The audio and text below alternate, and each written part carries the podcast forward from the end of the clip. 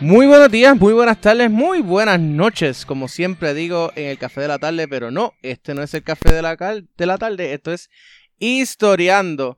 Y hoy vamos a estar hablando sobre la historia del movimiento olímpico, uno, digamos que el primero en una serie de episodios sobre este tema que voy a estar grabando Um, aprovechando ahora que vienen las eh, Olimpiadas, ¿no?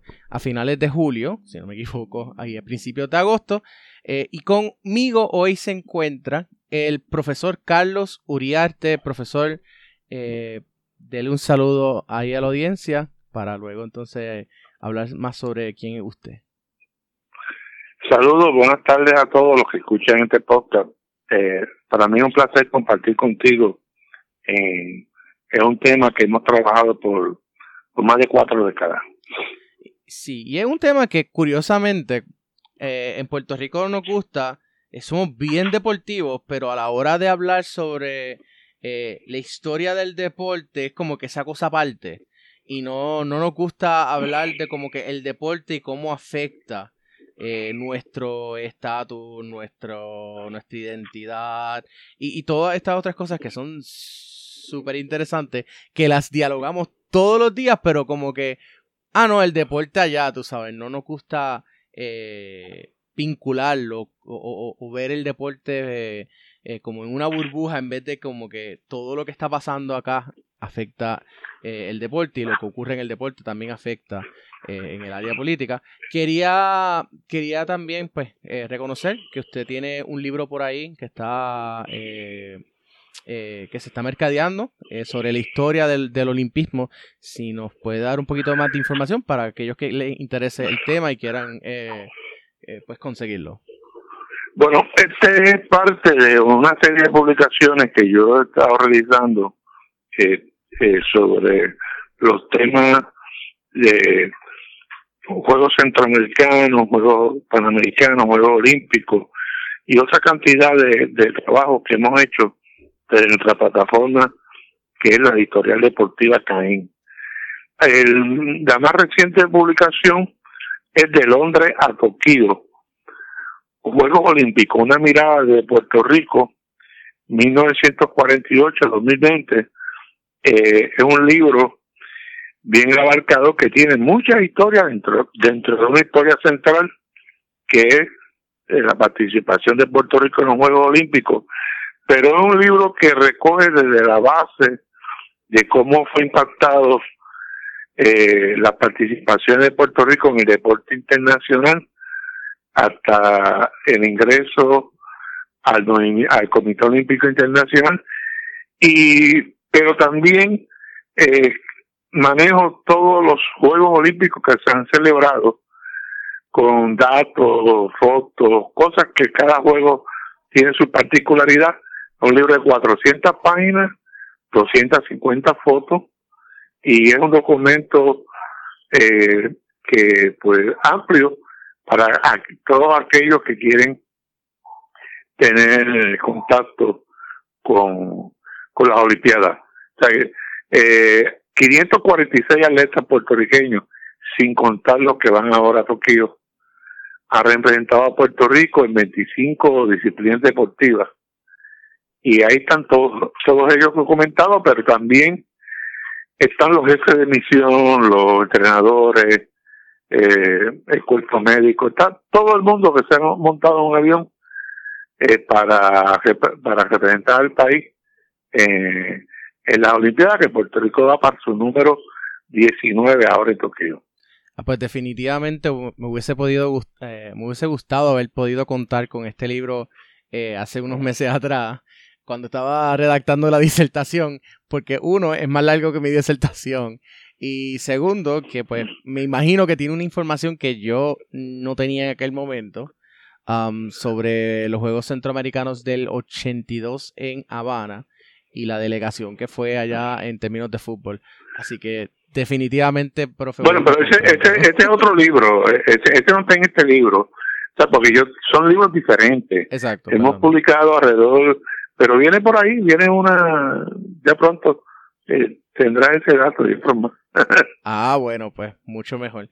Pero nada, no, aquí no, eh, este, este podcast no es de fútbol, este podcast es de historia en general y pues en este caso pues de lo general del deporte, así que no voy a estar, yo soy historiador de fútbol, pero eh, en particular, pero eh, vamos a hablar en general. Profe, en general, ¿cuándo es que el deporte empieza a, desarrollarse en Puerto Rico? Bueno, la base, aquí se hacía actividad deportiva muy mínima y muy poco organizada cuando se estuvo bajo el dominio eh, de los españoles, que eh, a, pesar de que ellos estuvieron aquí por mucho, por, alrededor, tú, tú puedes tener el dato más correcto que yo, 300 y pico de años. Este, ellos no dejaron instituciones eh, como la escuela eh, y otras instituciones más donde se pudiera desarrollar actividad académica y deportiva. Eh, pero sí habían eh, de forma individual algunas actividades deportivas que se hacían básicamente por gente que había tenido contacto en otros lugares y que hacían.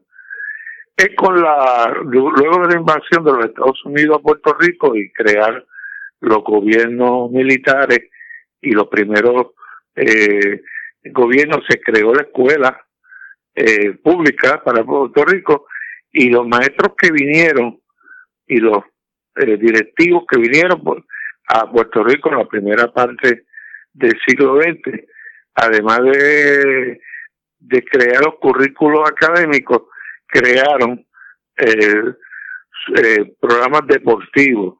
Ahí, por eso tenemos datos en la 1905, 1906, ya se tienen datos de actividades escolares en los deportes del atletismo, el béisbol, que fueron los, los que más los muchachos comenzaron a practicar. Y en esos primeros, diría, veintipico años de, del siglo XX, nombraron instructores deportivos, no maestros, instructores, que eran personas que, que tenían algunos conocimientos en el deporte y se desarrolló todo un programa de deporte en Puerto Rico de, de una manera incipiente. Ahí vino el programa de la YMCA con, en 1913, eh, que es donde está la Casa Olímpica, pues ahí es la base para el baloncesto, el voleibol y, y la gimnasia.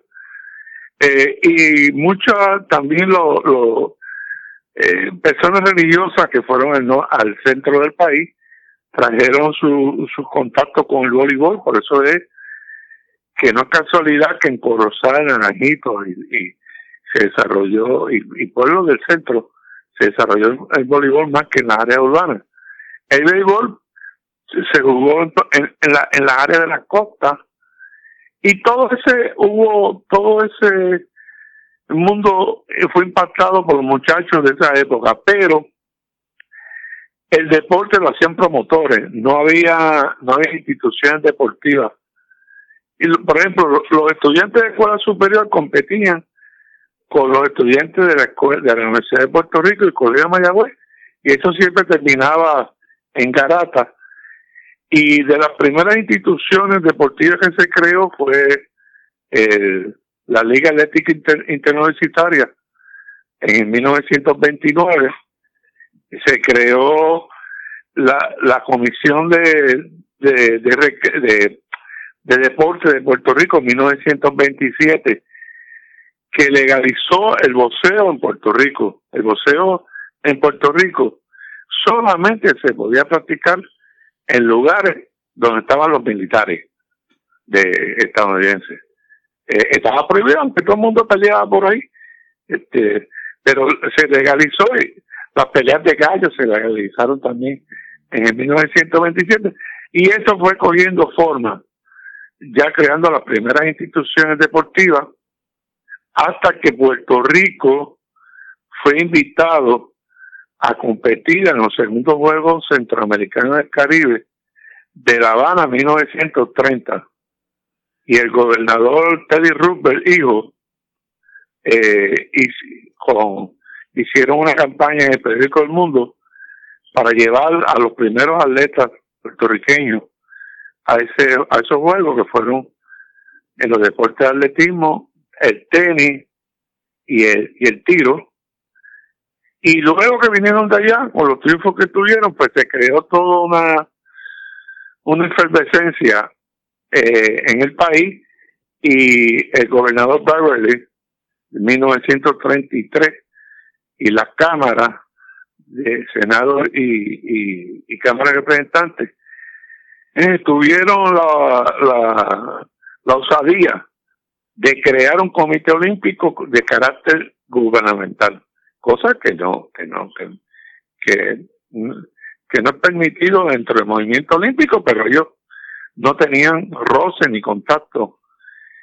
Y se buscan los datos y ahí está creado el primer comité olímpico y las primeras asignaciones de dinero para que Puerto Rico se preparara para los terceros Juegos Olímpicos. A grandes rasgos te he dado ahí eh, básicamente cómo se fue creando la base de la estructura deportiva que conocemos el día de hoy. Este, quiero, quiero añadir unos datos que por lo menos yo eh, trabajo. más, no es tanto eh, simplemente para añadir a lo que usted dijo. Por ejemplo, ya a, finales del siglo XIX, ya en Puerto Rico, eh, habían por lo menos, se practicaban por lo menos tres deportes. Uno de ellos era carreras de canoa. y se desarrollaban en, en, lo que era la bahía de, de, de San Juan, de hecho. Eh, y esto lo sé por, por el libro de Heike. Él, él escribió un, un, libro en, para los 60 que se llama Los eh, Deportes de Puerto Rico. cuidado, con, cuidado con ese libro. Sí, no, yo, yo, Porque no, no, hemos, no, hemos, no hemos encontrado que muchas cosas eran eran más interés y deseo y menos pero sí había actividad pero había una eh, actividad era era era era cierto es cierto que no era una actividad organizada como la conocemos hoy en día. Por ejemplo no existe las primeras federaciones de, deportivas no se no se forman sino hasta el siglo XX pero sí se sí habían eh, eh, juegos recreacionales, por ejemplo el fútbol en Puerto Rico. Esa, es la más manera de, decirlo. Era recreacional, ¿no? El fútbol en Puerto Rico eh, llega a Puerto Rico. Sí, también. Por, por, por, la, por, marina, por, por las marinas mercantes, por, por, eso, por esos intercambios navales, y se empieza a popularizar, pero curiosamente, y, y, hablando con usted, me está haciendo un clic, el fútbol en Puerto Rico se desarrolla en áreas urbanas. ¿Por qué? Porque era eh, era parte de una, de, eh, usualmente eh, la, clase, digamos, de, comerciantes era, era por ese contacto con, los marinos quienes empiezan a desarrollar el, fútbol en Puerto Rico. Y entonces, y, entonces, pues, al contrario, en los campos de Puerto Rico, los juegos que vienen de parte de los, de, los Estados Unidos, pues empiezan a desarrollar por, por, lo que ya usted mencionó. Pero me da curiosidad porque, por ejemplo, eh, hace, hace unos añitos atrás yo estuve en un congreso de historia, creo que eso fue en el 2013, eh, y, y, se habló, de hecho, de deporte allá en el Centro de Estudios Avanzados en San Juan, y se habla de que el béisbol en Puerto Rico también empieza a llegar ya a finales del siglo XIX, eh, aún todavía durante la, la, dominación española. Así que... Amo, Iglesia y otra gente más que eran y los equipos tenían nombre de, de Almendares, de Borinquen, y, pero eran, todos eran gente que había estado o en Cuba o en los Estados Unidos.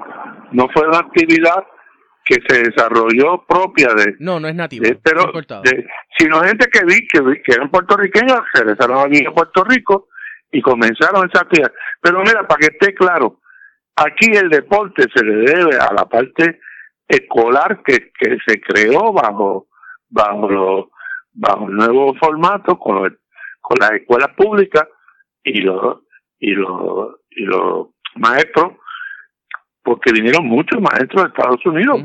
Ahí está, uno de ellos se quedó a vivir aquí, John B. Killen, que fue, y otros más se quedaron a vivir y quedaron toda la base porque el deporte en Estados Unidos, su base es el deporte escolar y el deporte universitario.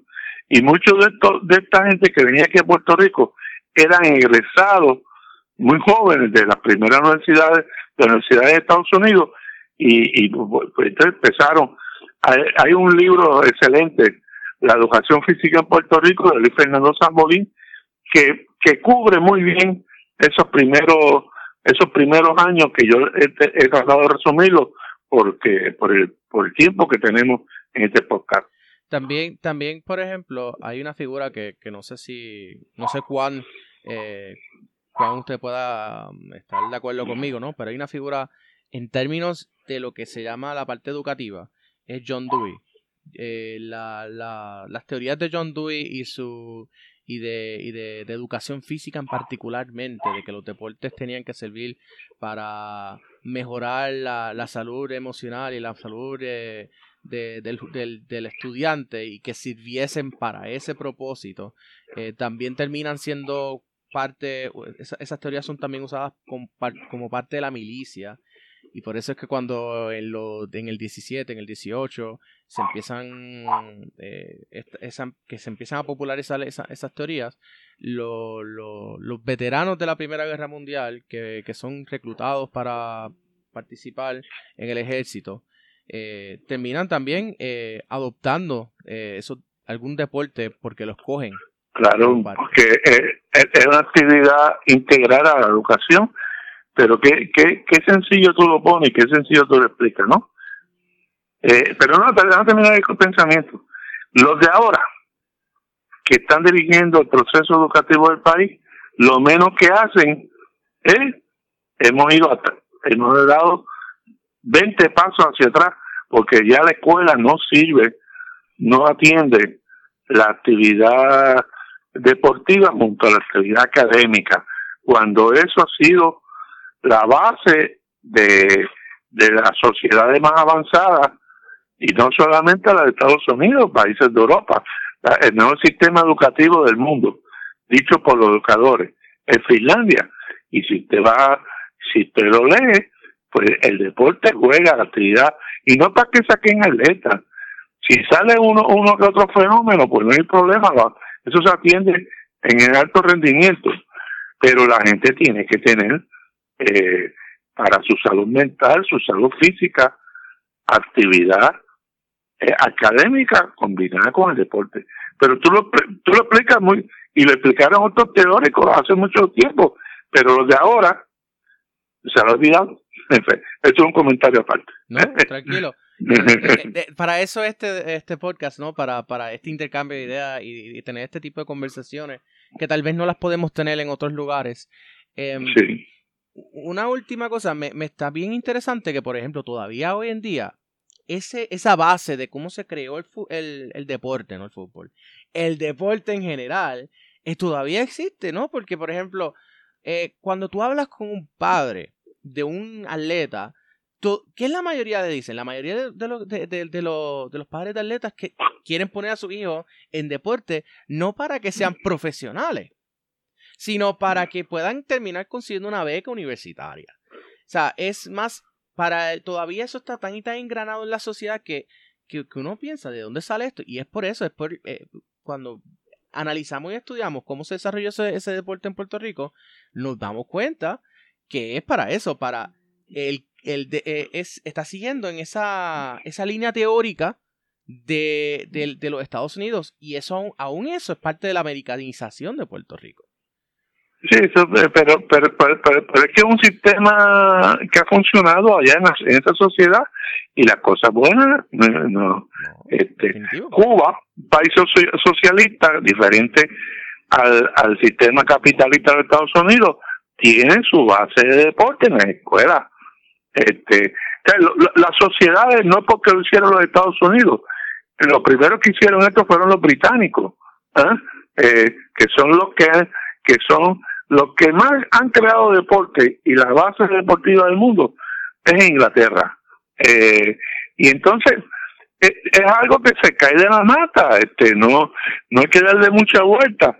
Cada sistema lo adopta dentro de sus realidades. Y el sistema, el sistema escolar en Estados Unidos y universitario ha sido, es la base completa del, de todo el deporte en Estados Unidos. Para ir al deporte profesional y algunos, como tú dices, solamente lo tienen por, por su educación y otros hacen actividad eh, profesional, que es legítima, eh, en, eh, porque el deporte ha evolucionado y hoy por hoy es una de las industrias mayores eh, que compite con cualquier industria en cuestión de ingresos y de y de repartición de dinero. Por, la gente no se crea que los Juegos Olímpicos de hoy es el pensamiento aquel de Pierre de Coubertin, Coubertin de, de, de, la era de la cuando se creó la era moderna. Esto es un negocio que deja miles de miles multimillonarios donde y y, y donde eh, muchas de las decisiones que se toman se va son basadas en los en, en los aspectos económicos. Y pero pero pero eso no es que sea malo. Esa es la realidad que ha tenido eh, el desarrollo deportivo que más gente más más personas eh, eh, auspician la actividad deportiva. Y es justo que si se venden eh, eh, auspicios, boletería y otros premios, pues que los atletas, ahora tiene el Tribunal Supremo acaba de decidir que los atletas universitarios pueden, eh, con unos reglamentos, pueden recibir auspicios y, y, tener este eh, que ya era ahora sin, sin que sin que pierda su, su cuestión de vida pero era porque las universidades se estaban llevando todo el dinero eh, y eran dinero extraordinario. Bueno, pero esos son, esos son temas que, que, que en más de 100 años han ido evolucionando y uno se tiene que ajustar a, a las realidades de las cosas, ¿no? Guste, hay cosas que le gustan a uno y otras cosas que no le gustan, pero pero esas son las realidades, con eso hay que entenderlas, ¿no? Sí, yo diría que ese, ese movimiento de de profesionalización en términos de las Olimpiadas y de los deportes olímpicos, eh, viene también como para eso de empieza, más o menos ya para la década de los 80, cuando tú tienes, por ejemplo, eh, la aceptación de los profesionales en el básquetbol en para la Olimpiada de, Barcelona 92 eh, y así sucesivamente.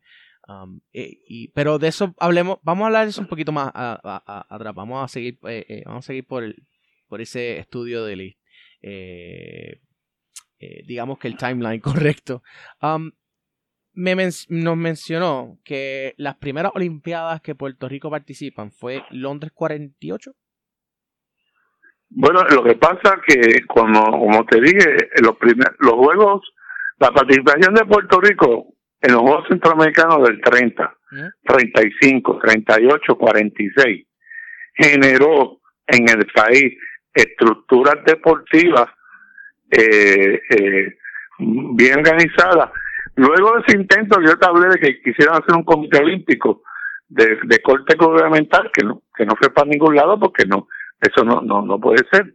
Este, el, el Comité Olímpico Internacional no está atado a ningún gobierno de, ningún país, tiene esas actividades fuera de, la, de las actividades de gobierno. Pero eh, se creó la Comisión de Recreo y Deporte y en el 37, 38, 39, me puedo equivocar por un año, entra la figura de Julio Enrique Monaga a dirigir esa, esa parte.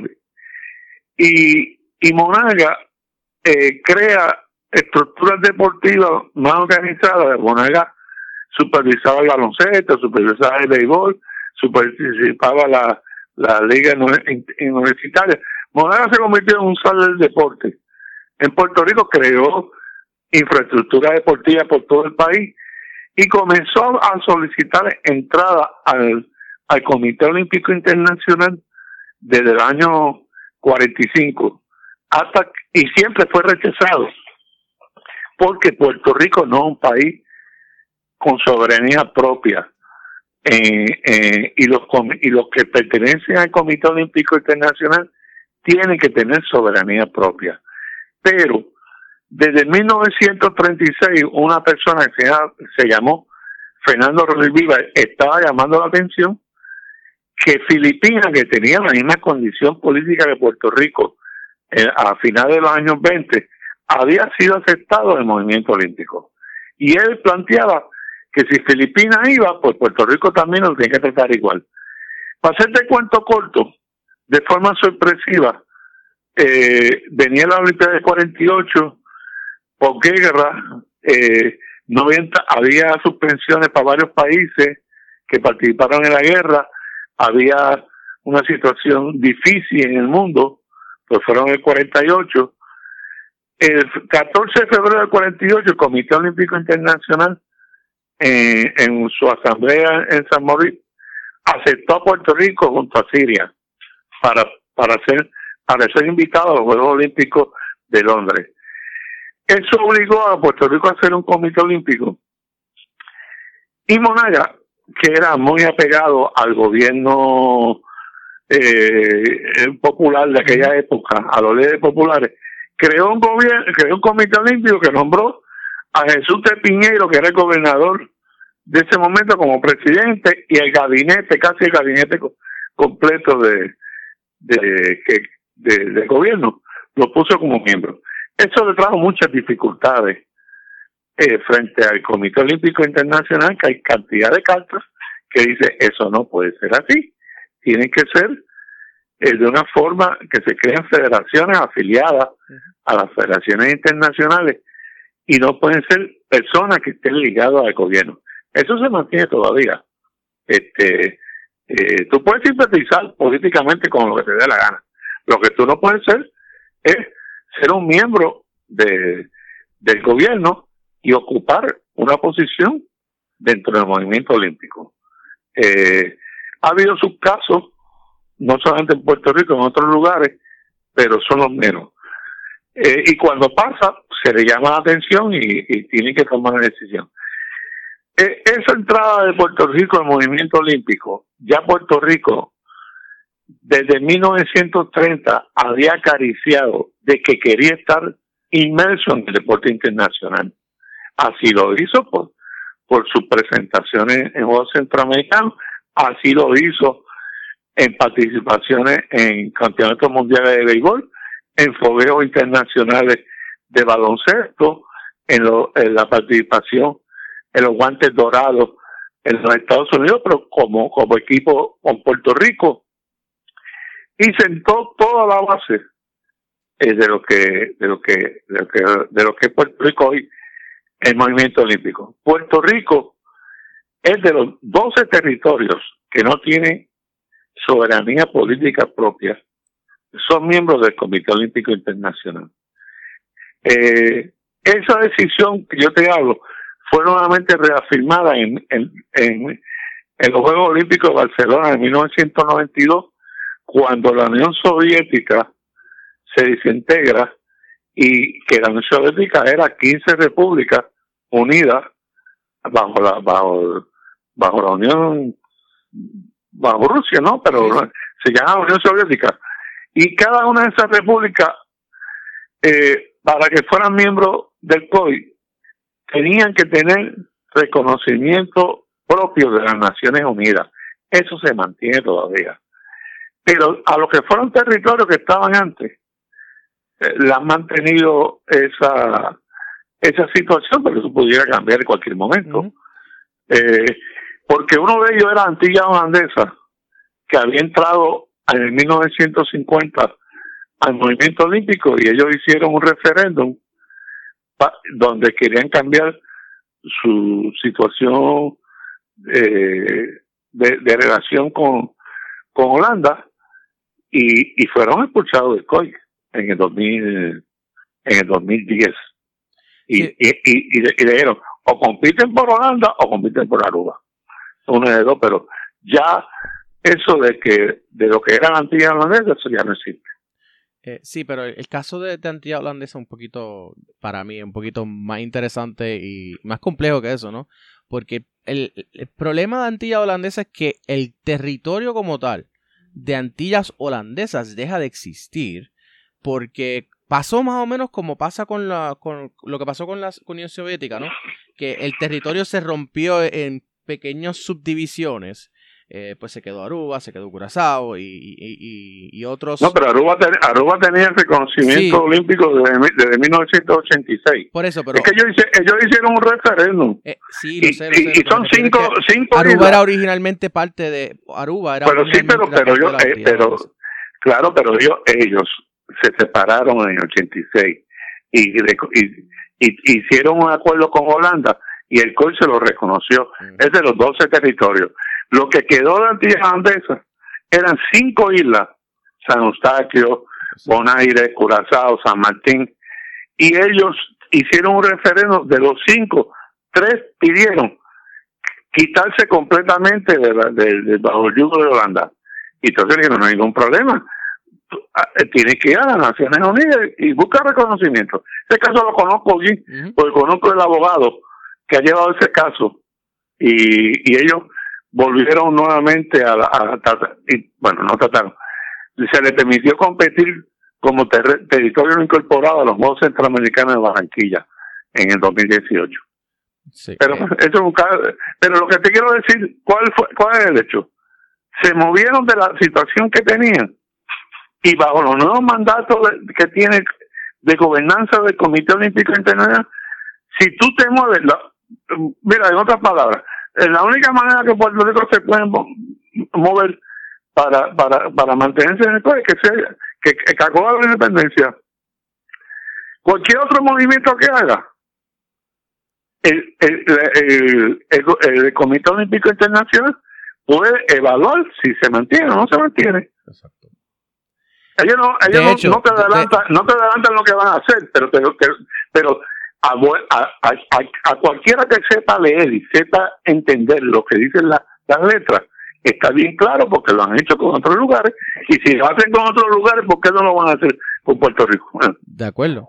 De hecho, el ya que ya que usted es el que lo trajo, porque yo no que yo no iba, eh, yo estaba tratando de evitar hablar de este tema porque es un poco. No, pero en política es una realidad. No, no, yo sé, pero es que últimamente eh, cuando trato de, cuando hablo de eso me, me salen con terminan terminan haciendo otra, o sea, terminan por la por otras vertientes y, esta, y lo que quería pero, aquí conmigo puedes hablar que yo te respeto mucho y te quiero mucho. Pues mira, y no y no y no y no y no y no, y no por entrar a polemizar, son datos. Son datos. Te dije, a veces a veces, a veces a veces gusta y a veces no, pues eso es, la, vida. En, el caso, vamos, en el caso hipotético, de que Puerto Rico se haga, un eh, se haga Estado, eh, el Comité Olímpico va a ser, no solamente, pudiera, no, no, solamente pudiera ser expulsado, para mí creo que, creo que sería expulsado, nada más, no solamente por lo que usted está mencionando, sino porque en Estados Unidos, eh, a nivel federal, existe un monopolio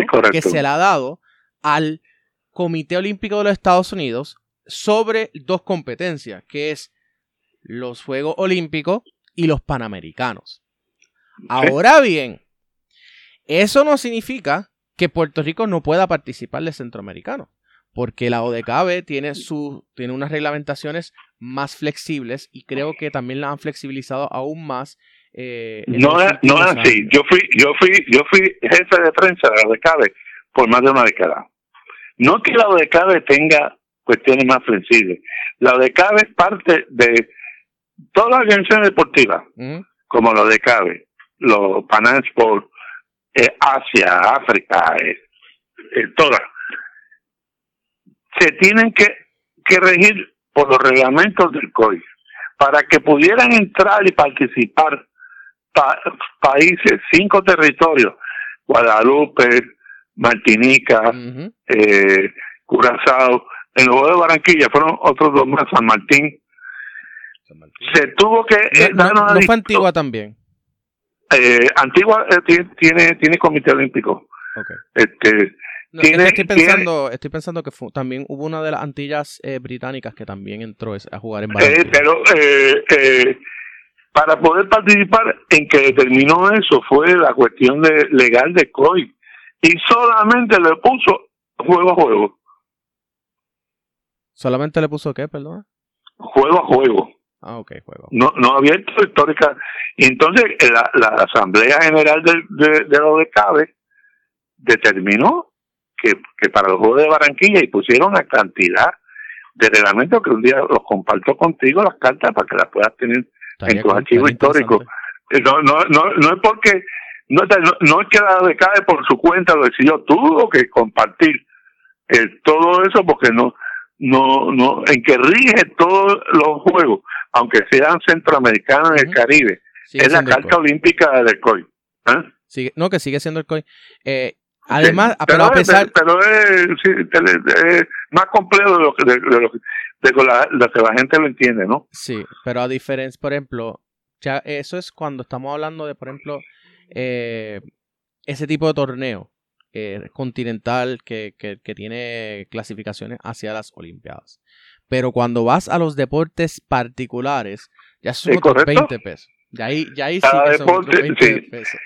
Pero lo que pasa es, eh, y esto muy, poca, muy pocos compañeros lo pueden entender, si en un torneo de fútbol si ese torneo es para para, solamente para, si, si tiene que ver algo olímpico los, territorios no pueden participar.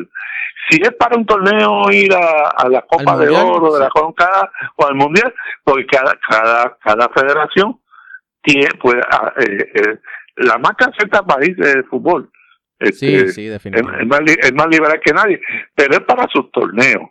Pero a la vez, ¿Por qué, los, ¿Por qué los territorios no participaron, estos territorios no participaron en los Juegos Panamericanos de Lima?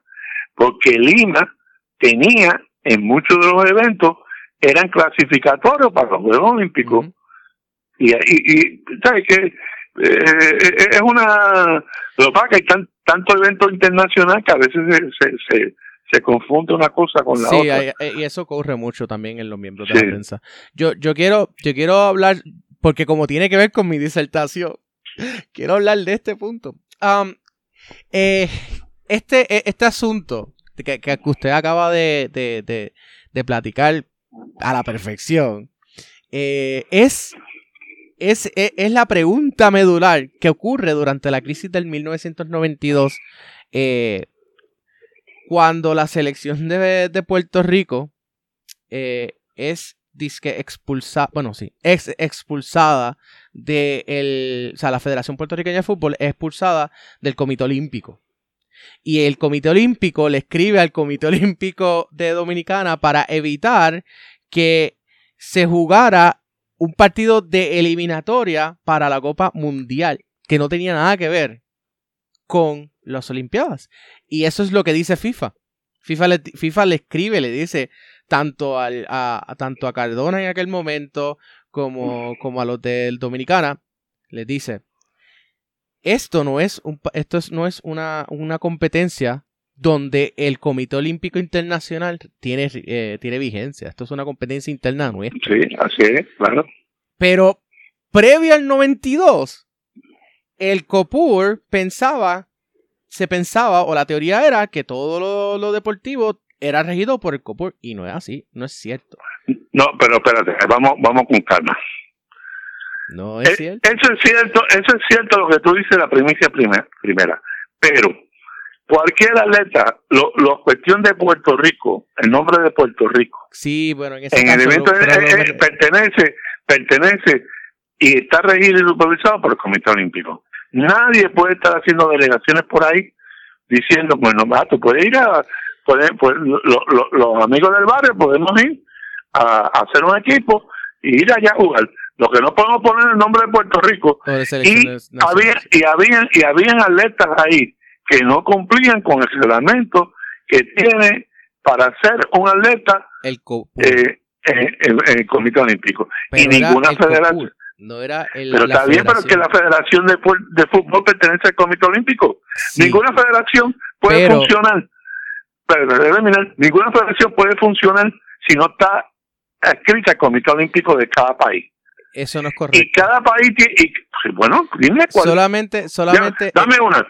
dame una. Pero verá. Dame una. El, teóricamente, vamos a hablar, estamos hablando de teoría, porque en Puerto Rico todas... No, no, teoría no, yo voy con la práctica. Dame una, una, una, desde, que, que, que no esté afiliada y que pueda competir por ahí en el mundo sin ser afiliada al Comité Olímpico de Puerto Rico. Dame una.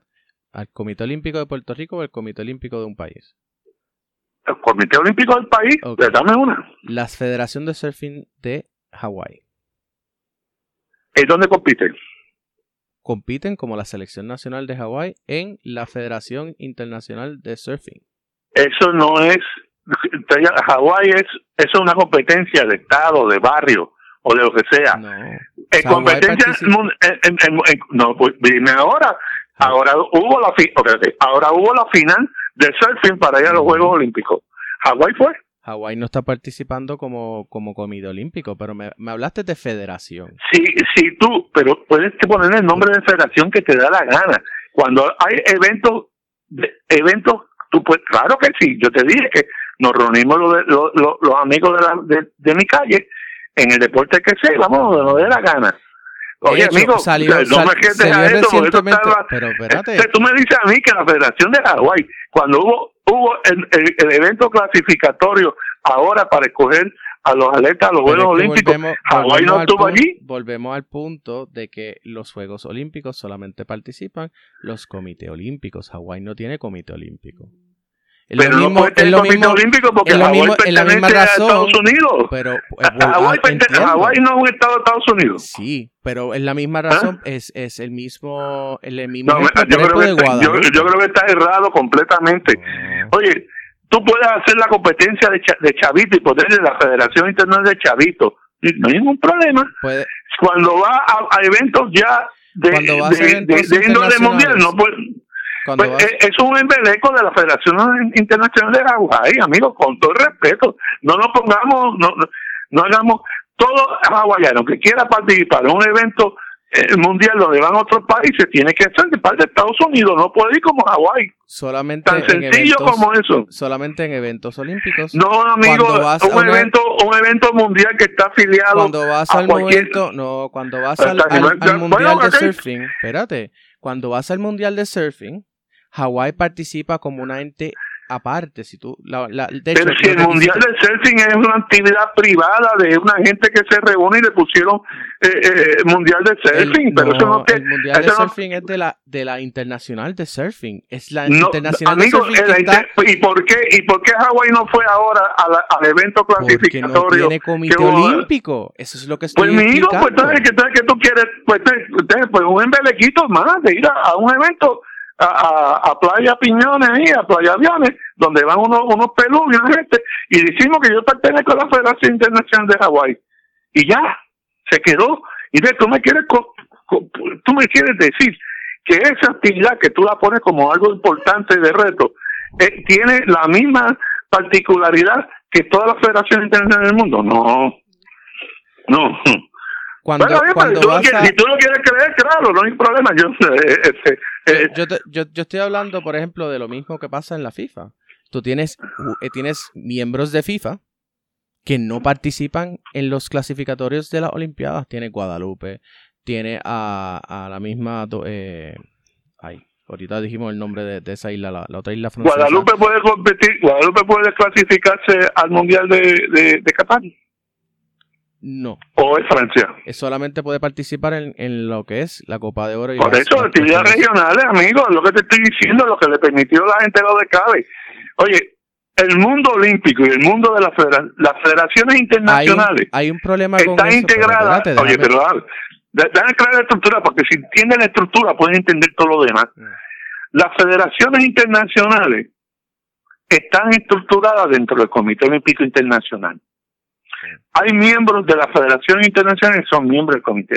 Y entre los dos ponen las reglas o los acuerdos que para, para regir sus programas deportivos. Y claro que sí que una competencia regional puede competir.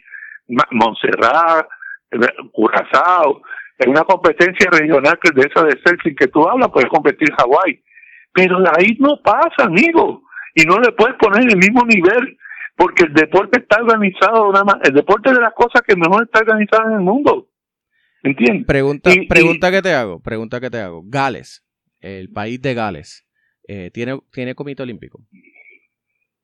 No tiene comité olímpico y puede participar más que en los eventos de fútbol. Ok. Es lo mismo, por tanto, es lo mismo que pasa con Hawái, que participa Bueno, está como Está bien, un bien. aparte. Ok. Seguimos. ¿Tú te crees, pero mira, mira, Edwin, ¿tú te crees que yo voy a perder el tiempo hablando de la Federación de Surfing de Hawái? No, amigo, tú sabes, la verdad que yo no pienso, o sea, yo no le dedico 30 segundos y en los próximos 30 años que yo pienso vivir y que yo y tú vas a vivir y eres un buen historiador, veremos, no va a pasar nada, van a ir a competencia, a Playa Aviones, a Rincón, a Hawái y no pasa nada, no es, no es importante, ¿eh? porque cada cada gente puede hacer lo que le da la gana con alguna actividad deportiva, ¿entiendes? Pero eso no tiene ningún valor, ni tiene ningún reconocimiento más allá que que, que, que, que se lo da. Yo no se lo doy, pues bueno, está bien, tú se lo quieres dar, pues te pone ningún problema. ¿Eh? vamos a pasar al próximo tema, va a dejar esto al lado. No, no, porque es que, es que, es que, tenemos, es que si entiende cómo está creado la estructura del deporte, organizado, pues no, pues no van a tener problemas. Si no lo entiende, pues sí, vamos a tratar de buscar a quién meto por el lado. ¿eh? Y ya te expliqué lo de los Juegos Centroamericanos, que no fue una decisión de los de CABE, tuvieron que ir a, a, a, a, la Organización Suprema y, y, legales.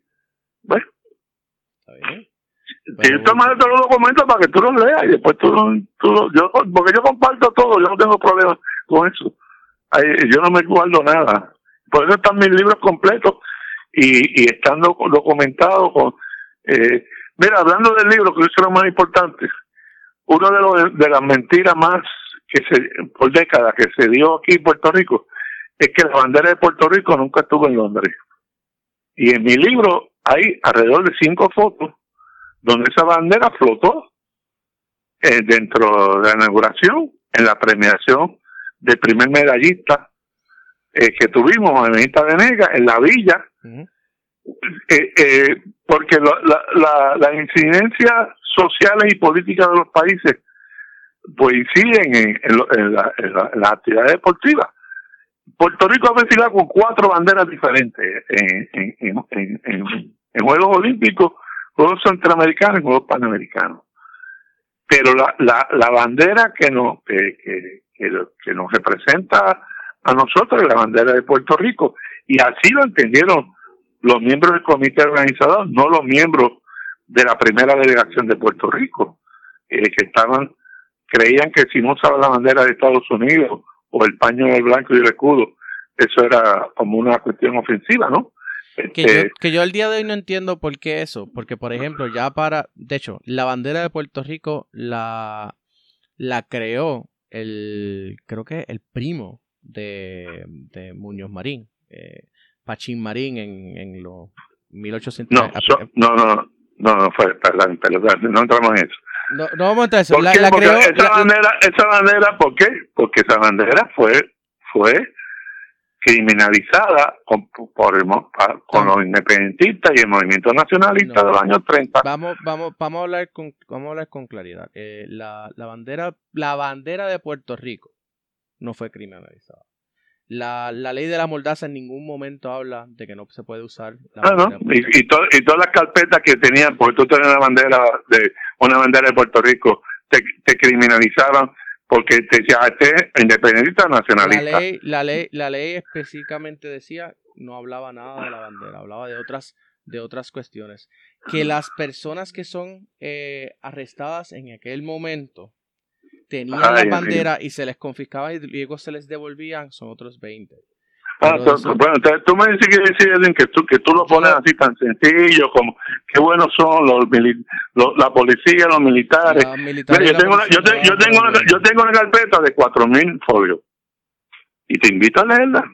Perfecto. Siempre he tenido la bandera. Yo, te estoy bueno, también, pero, pero, pero, tú crees que, tú crees que lo que ejecutaban la ley, que lo que ejecutaban la ley, que eran los guardias y, y, y toda la gente, ¿cómo identificaban a, a los nacionalistas y los independentistas? Esos son otros 20. Yo, bueno, 20 no, es que, la vida la vida es como es, no como tú quieres. tú, quieres tú, lo que me estás diciendo es que la ley de Morlaza fue tan buena que tener la, que, que, eso de la bandera pues no, era problema. No, amigo, tú sabes, perdóname. Oye, pero estamos, eh, oye, estamos cayendo, o sea, lo que tú, o sea, si tú crees eso, pues tenemos, ya vamos con tres, con tres cosas diferentes y con el mayor de los respetos. Por eso, entonces no, no fuimos, cuando desfilamos en 1950 en Guatemala, con la bandera que, que tocó el himno y bandera de Estados Unidos, y Juan, y Juan Jorge y, y la gente del gobierno de Jacobo Arnel, de Guatemala, decía, este gobierno no reconoce países ni colonias, pues no pasó nada, eso, ah, qué bien, todo bien, estos muchachos, ah, bueno, pues, no hubo consecuencias, todo es, ah, sí, sigan teniendo la bandera, no hay ningún problema, que no le vamos a hacer nada, mire, vamos a crear un, un expediente de carpeta, este, bueno, si algún día quiere leer mi carpeta por y, verá la cantidad de veces que, que, que se hace, fulano anda con una bandera de Puerto Rico, la criminalizaban, Tú sabes, no criminalizar que te metan 20. El, crearte una carpeta es criminalizar. Seguro. Porque esa carpeta se compartía para áreas de trabajo, para áreas, no, ese individuo independentista, el nacionalista. Pues mira, el deporte sacó la bandera y muchos de ellos fueron criminalizados. Pero eh, eh, no seamos ilusos con esto, porque entonces eh, no sé dónde estamos. ¿no? Estamos, estamos de acuerdo en todo lo que estás diciendo. Yo lo que lo único que estoy diciendo es que una cosa es lo que decía la ley y otra cosa era de cómo los guardias interpretaban y ponían eso. Pero los guardias, los fiscales, el aparato, el aparato de justicia completo, amigo, no lo, no lo minimizar. O esto no es una cuestión de minimizar. esto era todo un, todo, era un aparato, un aparato completo que, que buscaba cómo criminalizar un proceso de, de, puertorriqueñidad que estaba, recuerda que esos fueron los años donde el nacionalismo estaba bien activo en la calle. Definitivo. de hecho, eh, es, el momento, es el momento donde más cerca estuvo la independencia de Puerto Rico. En términos de popularidad. Los, los años 40, los años 50, es el momento más eh, donde la independencia tiene más apoyo en la, en, el, en la comunidad, la sociedad puertorriqueña. No es que sean la no es que fuesen la mayoría, sino que era cuando tú lo comparas a lo que es hoy en día, es el momento donde más independentista o donde más sentimientos independentistas había. Era en los años, los años 50. Eh, y sí, sí, se persiguieron a los, a, los, a los independentistas. Yo no estoy diciendo que no. Eh, y que, le, que hay miembros del, del Estado que se les pasó la mano y eso hay que. se les pasó demasiado a la mano. Eh, yo estoy tratando, de ser, estoy, tratando de ser nice. Con, te entiendo, te entiendo tu punto. Yo, sé que, yo sé que a ti te. te tú, tú lo ves, hombre joven, que no pasaste por eso, pues lo ves de otra manera, pero no hay problema. Se te acepta. yo respeto las opiniones, no hay problema. yo lo que estoy tratando de, de Sí, sí, yo tengo, tú eres académico también. Y, yo, te, yo te puedo entender tu, tu punto. Mi, mi, mi, punto. mi punto era, o el punto original era, de que el. Si no me equivoco, el único momento en la historia del olimpismo que no se usa la bandera, pero es. Es porque el mismo Comité Olímpico decide no usarla por alguna razón después de que eh, sacaron pecho y dijeron vamos a ir, no importa qué, este fue para lo del boicot de, de, Moscú. No, no, no, estás equivocado, tienes que leer mi libro, ahí es diferente. Puerto Rico desfiló con un paño blanco y el escudo. Exacto. En Londres 48. En, el desfile como tal, estoy hablando de... Eh, eh, por eso, y, y esa fue la bandera que presentaron, pero el comité organizador de Londres hizo, hizo todo lo contrario y eso le molestó a Monaga. En 1950 en Guatemala pasó lo mismo. En 1952 en Helsinki es la única vez en la historia de la, del olimpismo que, que se baja una bandera y se sube otra. Puerto Rico desfiló con la bandera de Estados Unidos y el paño blanco. Y en medio de los juegos se creó, se organizó el, el, el, el Estado Libre Asociado y el 30 de julio se bajó la bandera de Estados Unidos de la Plaza de las Banderas y se subió la de Puerto Rico. De, eso hay testimonio de fotos, de videos.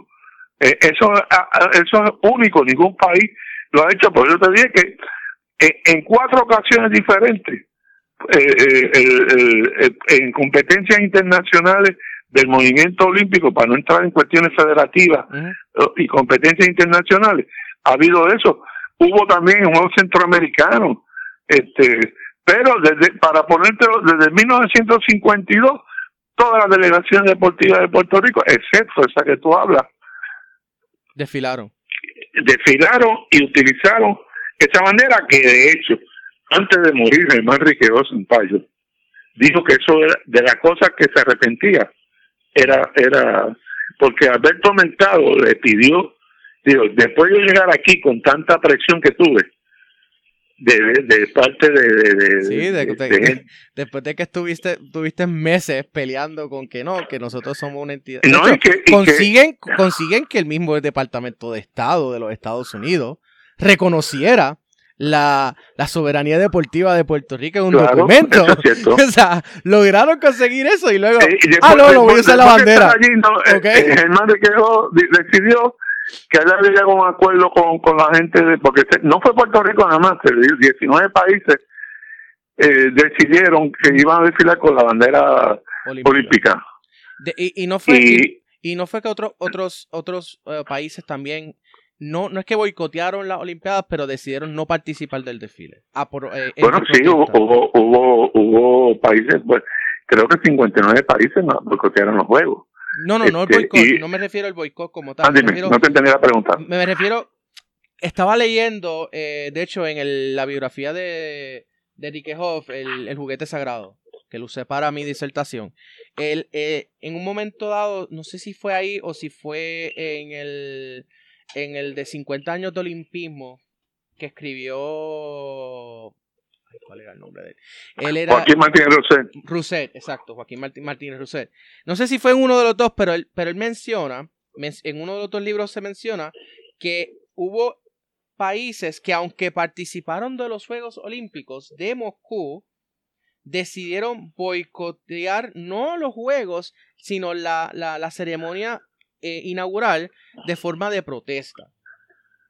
No, no, no fue así. Perdón con esas palabras que tú lo estás diciendo. El COVID, había países que tenían problemas por su gobierno. Su gobierno decía una cosa y ellos decían otra, ¿no? Y lo que y lo que hicieron fue el, el Comité Olímpico Internacional le dio la, le dio la alternativa a esos países para que no entraran en un debate con su propio gobierno, pues te damos la alternativa que desfile con la bandera de olímpica. Este, pero fue una alternativa, tú decidías. Sí, como, como el caso de Australia, que el, que el gobierno había dicho que no, pero el, pero el Comité Olímpico de Australia dijo que sí. Entonces, pues, tú decidías, pues no, entrar, no querías entrar en un debate con tu propio gobierno, pues, pues le buscaron ahí una decisión este eh, magnámina Así mismo. Sí, pero acuérdate que lo, lo, lo, importante, además, quién gana y quién pierde, alrededor de cada deporte hay mil historias. Tú que breas con el fútbol, sabes que tienen, hay 20 cosas en el fútbol que, que van más allá de, los resultados de los juegos. ¿eh? Sí, sí, definitivamente. ¿Cuál, cuál para, ah, para, para, usted que, que este es su, su campo, digamos, de, expertise. Yo, pues el mío es el fútbol, pero no es eh, mi, mi no, no, me he dedicado una vida entera en términos de los Juegos Olímpicos. Yo le pregunto, para usted, ¿cuáles, cuáles son los tres momentos eh, más importantes que ha tenido Puerto Rico en los Juegos Olímpicos? Y yo mi, mi, me voy a atrever a decir que la, la, la medalla de oro de, de, Mónica es uno de ellos, ¿verdad? Sin duda. Esa medalla de oro no porque es de oro, sino como la ganó. Ganó seis partidos, vino en la llave, vino desde abajo. Tuvo derrotar a seis rivales, todas por arriba de ella clasificadas. Tiene que ser la mayor. Eh, yo te diría que la medalla de Juan Benita Venegas en el 48. Ese es otro que ganó cinco combates para ganar la medalla de bronce, porque en esos tiempos tú peleabas por la medalla de bronce, no como ahora, que los dos semifinalistas que pierden le dan la medalla de bronce. Él perdió una, que fue con el campeón, pero en los tiempos de 48, ubicándolo en esos tiempos, Venegas era, uf, estaba muy, muy alto Eh, y, ahí tengo que pensar entre Javier Curso y, Jaime Espinal. Eh, lo que hizo Coulson eh, una carrera dramática, de las mejores que se ha ido, se, han dado en la Olimpiada, tuvo hasta el final para ganar la medalla de oro. Faltando unos metros fue que Félix Sánchez lo superó y, y Mike Stanley. Yo me eh, acuerdo de esa, esa carrera. Yo estuve... Pudiera ser, pero también lo de Pinal, de Pinal fue un pago, pago desde el punto de vista, para que no nadie nadie diga que, que estoy menospreciando. Es que no, él no estaba entre los favoritos, no tenía eh, el pedigrí para llegar hasta allá y fue, fue tumbando uno a uno hasta llegar a la medalla de oro. Todo un día espectacular, sin duda.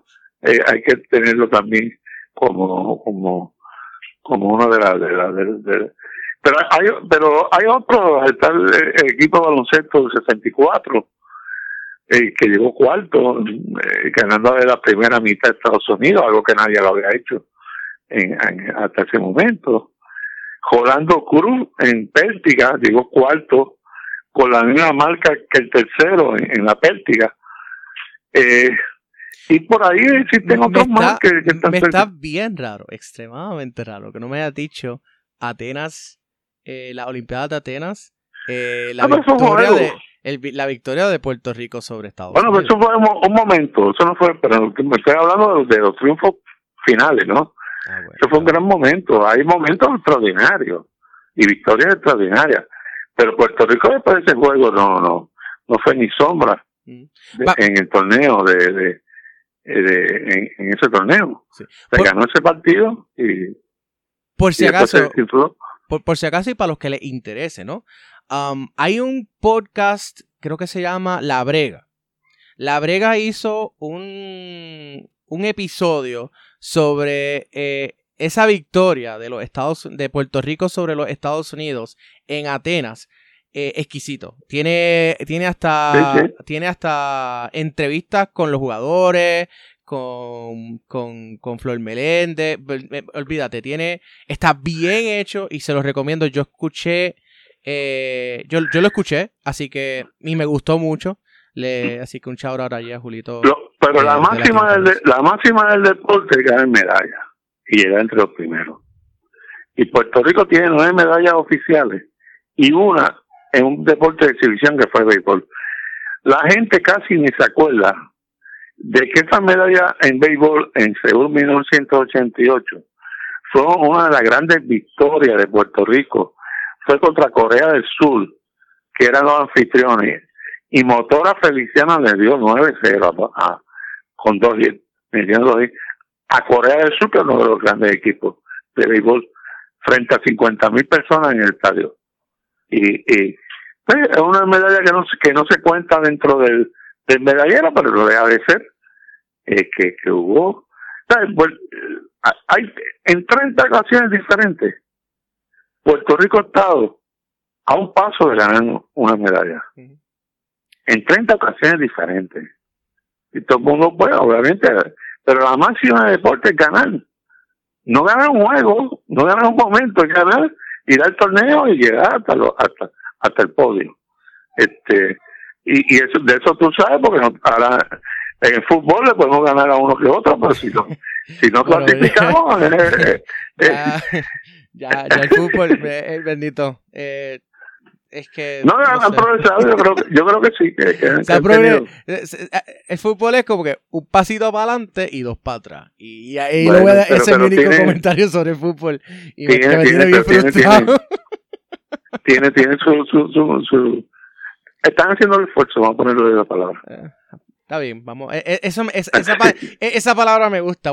La voy a, la, voy a coger. Están haciendo el esfuerzo. si los esfuerzos son suficientes, son otros. Si, yo, si, lo más, si lo más, de verdad, que el fútbol que no va a los Juegos Centroamericanos de 1993, yo creo. Sí. no, no, no, no, no, no, wow, wow. fútbol no participa. Estamos hablando de fútbol general, general. No se participa desde el 2010. Si es de hombres, es del 93. Eso es correcto. Desde, eso, no. desde, Ponce, desde Ponce 93.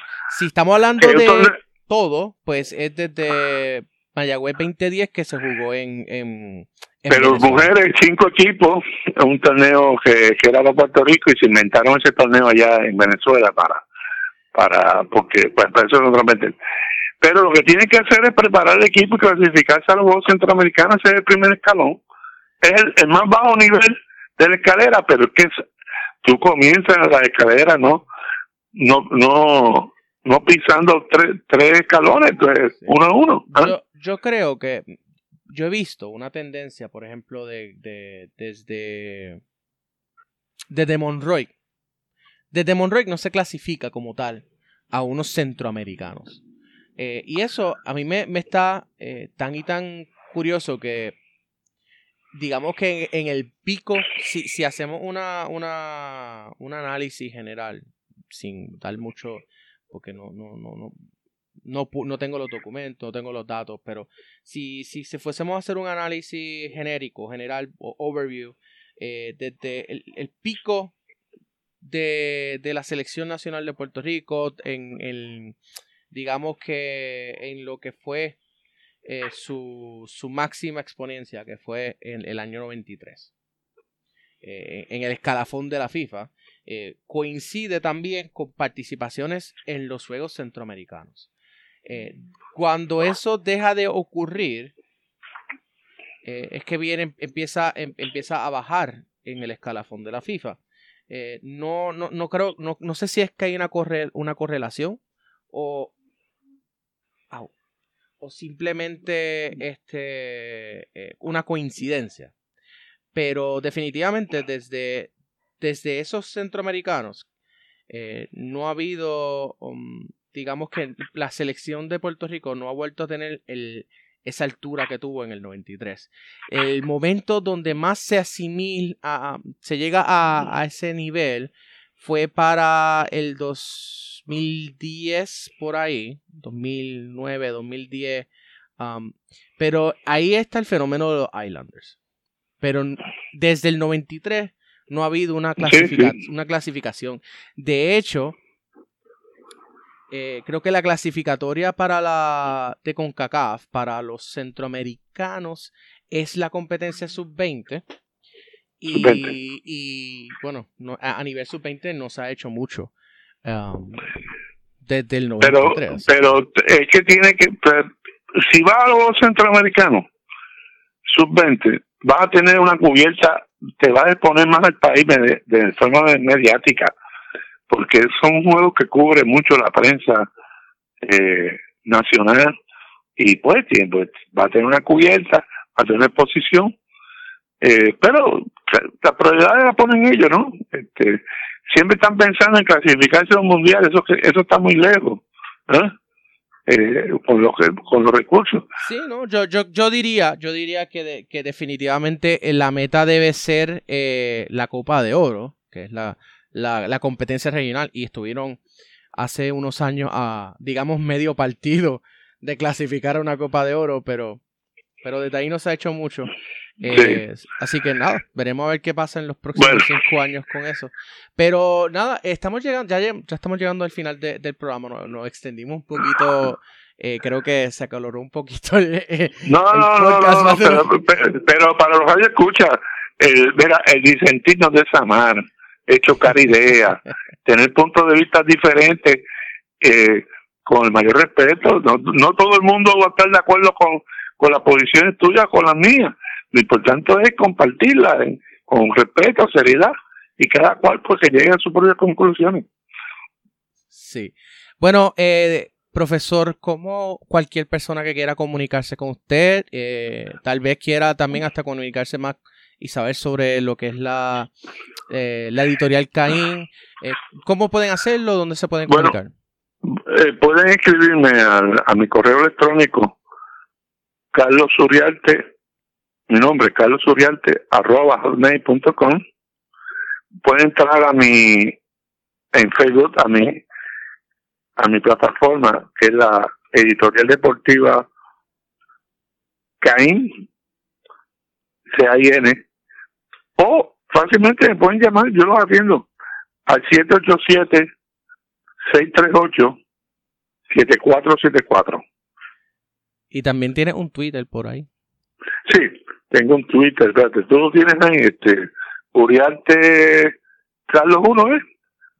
Te, te, verifico eso enseguida. Perdóname. Es que no, tengo, no tenía el Twitter abierto. Sí, Oriente, Carlos 1, yo creo. Sí. Eh, en el caso mío, me pueden, eh, me pueden, eh, se pueden comunicar conmigo um, en Twitter e Instagram, eh, arroba rjusino a, doctor Edwin Jusino. Este, en el caso del compañero, su Twitter es, aquí lo tengo, Uriarte Carlos 1. Arroba, arroba Uriarte Carlos 1. nada, ha sido, de verdad que ha sido bien interesante. Ha sido un no, no, y, la verdad, y te, y te agradezco, tú eres de las figuras jóvenes con inquietudes investigativas y deportivas que yo te estimulo a que, a que la siga, ¿no? Este, porque necesitamos eh, ese nuevo grupo de, eh, con ímpetu eh, y que yo sé que el fútbol es lo que te apasiona, espero que vengan mejores tiempos para que tú puedas disfrutar. podamos, no tú nada más, podamos todos disfrutar. A mí me gusta mucho el fútbol. ¿eh? Sí. A mí, a, mí yo estoy, yo creo que luego de que haga unos proyectitos adicionales que tengo en mente y tengo en agenda con el fútbol, yo creo que le voy a empezar a meter también a hacer eh, biografías. Porque lo mío, lo mío, lo mío las biografías eh, de otras figuras en el deporte que no han sido que, necesita un poco más de, resaltar. Y créanme que la menos que voy a escribir es de Roberto Clemente, porque de Roberto Clemente se han escrito 50 libros y, ya, tú sabes, necesitamos pasar más allá de Roberto Clemente. Eh, un saludo al profesor Néstor. No, no, no. Fue un placer. No, no, espérate, espérate, espérate, espérate, que era un saludo, un saludo al, al, al doctor Néstor Duprey, eh, que, que, tiene a Clemente y habla demasiado. no, muchachos, no te calientes con... Con, con Néstor. ¿Eh? Pero, si es que el doctor Duprey no solamente fue eh, eh, no fue director, fue, no fue parte, no solamente fue parte de mi, de mi tribunal de, de, tesis. Eh, el doctor Duprey también fue compañero de estudios mío, porque cuando él era todavía estudiante, yo, estoy yo estaba empezando el doctorado. Así que lo conozco mi amigo, mi amigo, mi amigo de toda la vida. Solamente que es fácil que los senadores de San Juan que no existen. Eh, eh, es, lamentable. Que, de Cagua, que, que no, siempre le pregunté ¿cómo tú de Cagua eres fanático de San Juan? Siempre me da respuesta que no me convencen, pero un cariño a Néstor. De, hecho, él, tiene... Eh, cada vez que se le hace la pregunta, él tiene la misma contestación y la... en, en, en la presentación de su libro sobre Roberto Clemente, él la hizo. Sí, sí, sí. Pero nada, eh, yo, eh, es peor, no, es, no, es, es, peor que, o sea, yo soy peor porque yo en el BCN soy, eh, soy fanático de los Atléticos de San Germán que, bendito, hace años. Bueno, pues tiene, tiene un equipo de historia. Sí, y, y, es el único equipo que es de, que es por herencia de mi padre, porque todo lo demás, yo... San Germán, San, Germán es la, la ciudad de, de, crianza de mi padre.